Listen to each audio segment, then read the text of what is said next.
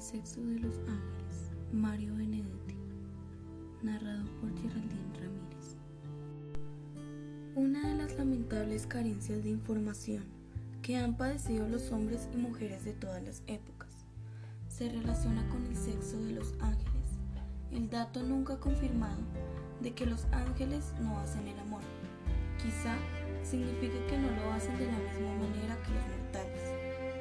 Otra versión tampoco confirmada pero más verosímil, sugiere que si bien los ángeles no hacen el amor con sus cuerpos, por la mera razón de que carecen de los mismos, lo celebran en cambio con palabras, vale decir con las adecuadas.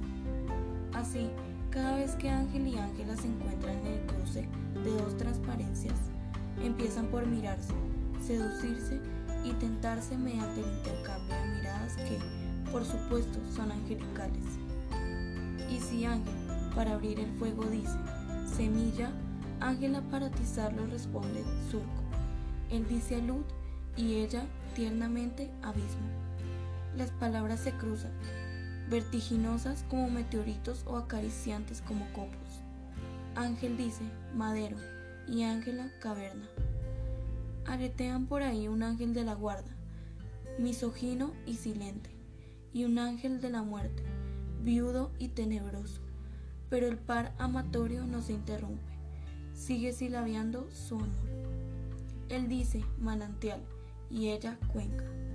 Las sílabas se impregnan de rocío y aquí y allá, entre cristales de nieve, circulan el aire y su expectativa. Ángel dice estoque y Ángela radiante herida.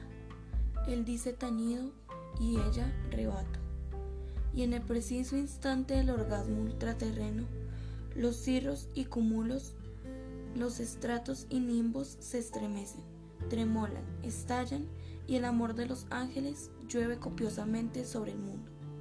Fin.